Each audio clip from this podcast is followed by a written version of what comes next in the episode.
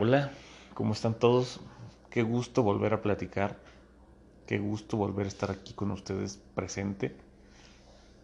Aunque sea en forma de, de voz, sin que estemos sentados lado a lado, ¿no? Pero quizá esto sea parte de esta nueva realidad y lo que signifique que tengamos que hacer con ello. Hoy quiero platicar con ustedes acerca de un tema del que quizá no hacemos mucha conciencia o no le prestamos tanta atención, pero lo vivimos día a día. Y esto lo traigo a flote porque platicando en las últimas semanas con diferentes amigos, conocidos y personas en general, me di cuenta que no somos conscientes realmente de ese estado y tan solo nos sumergimos de lleno en él. Y este estado del que hablo es el estado de la comodidad. Ese punto en el que supuestamente nuestra vida está bien, chingona, en la que tenemos quizá las cosas que deseamos o que nos gusta tener y que no nos complica tanto la vida misma. Y esto aplica para diferentes ámbitos de la vida misma. Estamos hablando del trabajo, del amor, de, del éxito personal, de la superación personal, etc. Y cómo influye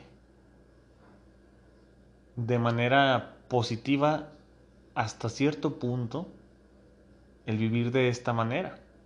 Porque muchas de las personas con las que yo toqué este tema, su mayor punto de conciencia del por qué están cómodos es porque a su manera de cada uno son felices ahí.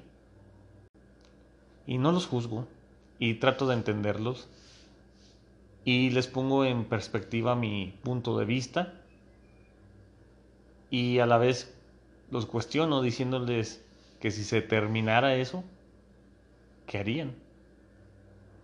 Y muchas de sus respuestas es buscar algo parecido a lo que ya tengo o a lo que ya conozco porque de esta manera ya no batallo tanto. Y a razón de esto comienzo a entender por qué muchas veces estamos incrustados o sumergidos en círculos repetitivos de lo mismo siempre. ¿Y por qué nos pesa tanto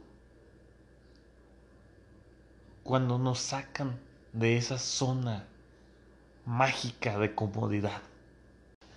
Y el por qué cuando nos sacan o salimos de esa zona de comodidad recurrimos de manera inconsciente la mayoría de las veces a lo mismo, a buscar algo que si bien no sea igual, se asemeje lo más posible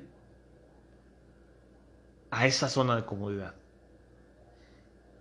Y aplica especialmente en, el trabajo, en los negocios y en el amor.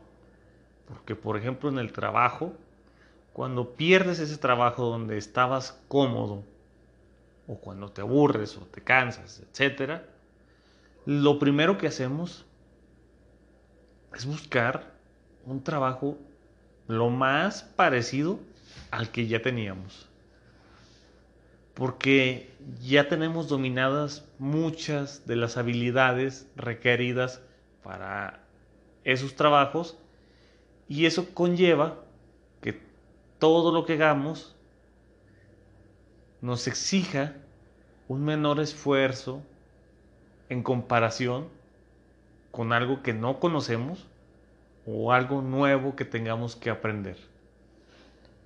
Y si me voy por otro lado, hacia el lado de los negocios, muchos de los negocios funcionan de la misma manera. Cuando un dueño crece lo suficiente y busca poner otro negocio, por lo general lo que hace es buscar un negocio igual al que ya tiene, al que su mente ya conoce y domina, y en el que sabe cómo funciona. Y al saber cómo funciona, pues no le genera estrés, ni ansiedad, ni tiene que aprender nada nuevo, ni tiene que recurrir a nuevas personas, ni tiene que hacer nada en específico que le exija un mayor esfuerzo y también está cómodo. Y por último, también en esto de las relaciones y del amor y de los noviazgos y de y de las relaciones de pareja aplicamos mucho esto. He conocido muchísima gente que termina y regresa, termina y regresa eh, infinitas veces con la misma persona y les he cuestionado el por qué. Y créanme que la respuesta no es por amor, sino por comodidad. Porque ya conoces a esa persona, ya sabes que le gusta, ya sabes que no le gusta, y ya no te tienes que poner bonita porque ya estás acostumbrado a verlo de la misma manera, a la misma rutina, ya no tienes que exigirte a ti mismo ser o mostrar la mejor cara, ni nada. Y si nos vamos a un ámbito más profundo, ahora entendemos por qué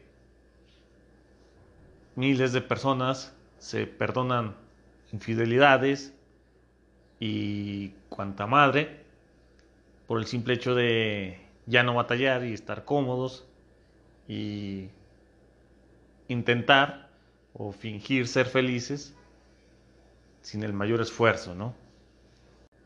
Pero por contraparte, esas mismas personas que les encanta o que nos encanta la comodidad, son aquellas que más critican y señalan a aquellos pocos o casi nulos que se atreven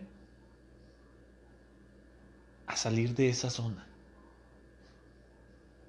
tomar nuevos retos y a querer hacer las cosas de manera distinta en diferentes áreas, con el único fin de querer llegar más lejos. Y lo más chistoso de esto es que después esas personas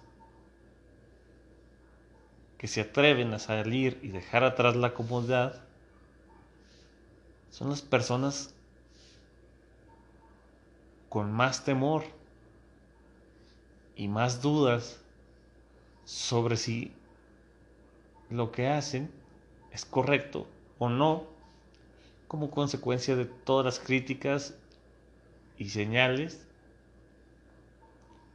de las personas que están en la zona de comodidad. En general, creo que la zona de comodidad no es tan mala como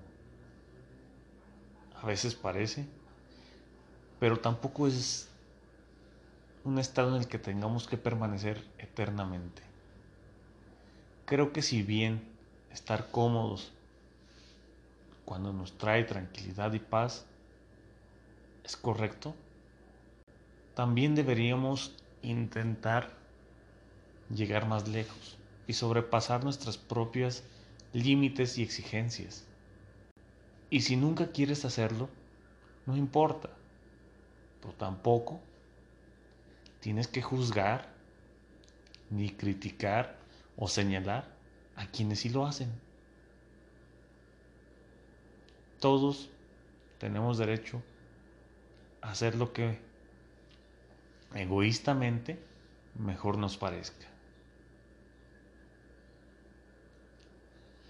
Gracias por escucharme. Te espero en el siguiente podcast. Adiós.